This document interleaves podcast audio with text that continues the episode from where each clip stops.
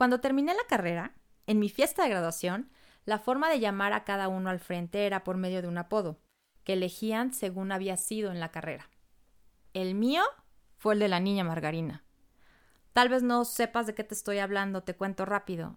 Hace muchos, muchos años, por ahí de los ochentas, existió un comercial de una margarina, no voy a decir marcas. Este comercial lo anunciaba una niña que era toda linda, pero al momento de probar la margarina, ¡zas! Se transformaba al dar la mordida. Ups. Esto me abrió los ojos y me hizo ser consciente de quién soy, o mínimo de cómo me veía la gente. Siempre he tenido esta dualidad en mi carácter. O soy demasiado buena y linda, o soy súper enojona. Y por qué no decirlo, medio cabroncita también. Ese día en mi graduación fue uno de los muchos ejemplos que me hizo darme cuenta, y además con todo lo que yo había estudiado, que el ser demasiado buena o reaccionar con tanto enojo era porque no sabía manejar mis emociones. Mujer, psicóloga, esposa, mamá, amiga, emocional, sensible, todo al mismo tiempo y todo en esta vida. Yo soy Vi Morales. Todo lo que soy y voy descubriendo de mí me enseña cómo amar el caos. Hola, hola. Bienvenida al segundo episodio de Amando el Caos. Yo soy Vi Morales y como ya escuchaste, hoy te quiero platicar sobre las emociones y sobre todo aquellas que se nos desbordan. En mi caso, yo no tengo la menor duda de que es el enojo. ¿Te ha pasado que te dicen, Osh, de todo te enojas? Pues a mí sí, y muy seguido. Y esto me pasa desde chiquita. Me acuerdo que me enojaba muchísimo, por ejemplo, que agarraran mis cosas. ¿Por qué si son mías? Pero además ni siquiera me las regresaban. Y ahorita que me acuerdo, la verdad creo que sigo siendo igual. Creo que para muchas de nosotras es el enojo, para otras la tristeza, para otras el miedo. Si tú ahorita te tomas un segundo para meditarlo, ¿cuál es la emoción que a veces puede más que tú? Búscale bien, porque la verdad, todos, todos tenemos. Desde niñas nos enseñan a controlar nuestras emociones. Y lo digo entre comillas, porque nos enseñan que las niñas bonitas no se enojan, no gritan, que pueden llorar pero solo por un tiempo determinado, porque si estás triste mucho tiempo, cansas a los demás. Nos dicen que tenemos que ser y cómo tenemos que sentirnos, pero muchas, muchas veces estas ideas solo hacen que no sepamos controlar nuestras emociones. La realidad es que las reprimimos y después se desbordan y al final nos sentimos mal por no controlarlas. ¿A poco no es así? Hablar de inteligencia emocional no existía y sigue sin existir. Desde niños nos enseñan matemáticas, lectura, inglés, computación, pero a manejar nuestras emociones nadie lo hace. Y la verdad es que, regresando a la anécdota, en ese momento en el que en mi graduación me presentan como la niña Margarina, que era súper tranquila, pero de la nada la más enojona, no le di mucha importancia. Pensé, así soy yo y X. Pero la verdad es que somos lo que aprendemos. Y el que tengas inteligencia emocional no significa que no te puedes enojar o no puedes estar triste. Significa que sabes entender y manejar tus emociones.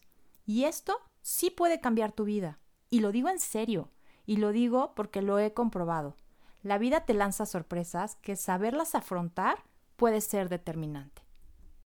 Daniel Goleman es uno de mis autores favoritos sobre inteligencia emocional. Y él dice que nuestro cerebro tiene el lado derecho, que es el lado racional, y el lado izquierdo, que es nuestro lado emocional. Lo interesante es que hay a quienes les domina el lado emocional y a quienes les domina el lado racional. Una persona racional es aquella que analiza todas las cosas fríamente. Es el típico que te va a decir, neto, por eso estás llorando.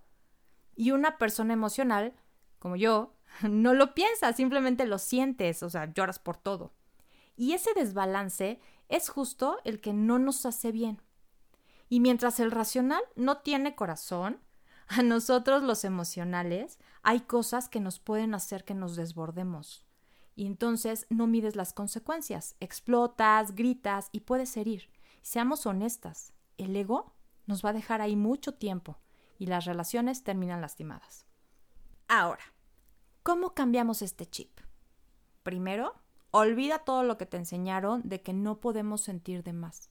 Las emociones no son malas, lo malo es lo que hacemos con ellas. Entonces, olvídalo todo. tienes que estar en contacto con tus emociones para poderlas entender y aceptar. Y ahora, antes de actuar, cuestiónalas. Hazte cada vez más consciente de qué te detona y sé súper honesta contigo, por más chico o grande que parezca. En mi caso, hay cosas tan simples que me detonan, por ejemplo, que mi marido y mis hijos no me hagan caso, o cuando vas manejando que se me cierra alguien en el coche. Son cosas que me detonan y que me hacen enojar muchísimo. Pero ya lo sé, ya lo conozco, entonces puedo hacer una pausa antes de que me vaya a detonar. ¿Te acuerdas cómo hace rato te pregunté sobre la emoción que para ti te hace desbordarte? Ahora obsérvala y aprende a reconocerla. Así de fácil. En la escuela nos enseñaron los colores. ¿Cómo nos los enseñaron? Este es el rojo, este es el amarillo. De la misma manera, observa y aprende a reconocer tus emociones. Esta es mi alegría. Este es mi enojo. Esta es mi tristeza. Y entrénate a etiquetarlas y reconocer qué te hace sentirlas. Conócete como si fueras tu mejor amiga. Y ahora sí, viene la parte difícil porque siempre va a haber situaciones inesperadas que te provoquen. Tómate un tiempo para identificar qué estás sintiendo, tan claro como los colores. ¿Qué color es? Y haz una pausa. Respira.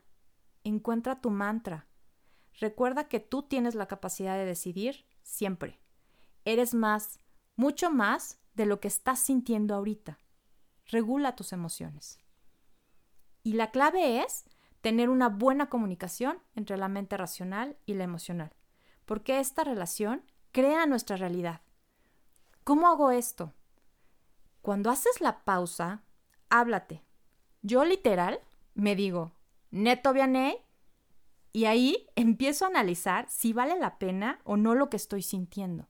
Y la verdad es que es práctica. Es primero conocer qué te detona y antes de que te vaya a detonar, poner una pausa, respirar y entonces hacer una comunicación entre tu mente racional y tu mente emocional. Cada vez que tengas en balance tu lado emocional y el lado racional, tu realidad mejorará. Estarás completamente en control de ti misma. Y somos mujeres. El control nos encanta, ¿a poco no? Por unos días dejemos de controlar a los demás y empecemos a controlar nuestras emociones. Conozco mis emociones, hago una pausa, tomo el control y repetir las veces que sea necesario. Daniel Goleman, en su libro, también habla sobre fallar, algo que siempre nos dijeron que estaba mal, como si pudiéramos controlar el no fallar. Pero la verdad es que vamos a fallar y pues ni modo. Yo hace rato iba a grabar el episodio de cómo no enojarse y me enojé porque mi computadora no cargaba. No pasa nada, no seas tan dura contigo misma. Lo más importante de esto, ahora que lo sabes, es que puedes intentarlo cada día. Y si por alguna razón no lo logramos, recuerda siempre, no permitas que tu ego te deje ahí mucho tiempo. Pero si lo intentas a diario, se va a convertir en algo automático. De la misma manera en que aprendiste a reaccionar mal, también vas a aprender a no reaccionar y ser más proactiva al respecto. Todos somos diferentes y eso hace que la inteligencia emocional sea muy extensa y profunda. En teoría pueden parecer pocos pasos, pero hacerlo puede darle un cambio a tu vida. Te prometo que tu realidad cambia si empiezas con estos pequeños pasos.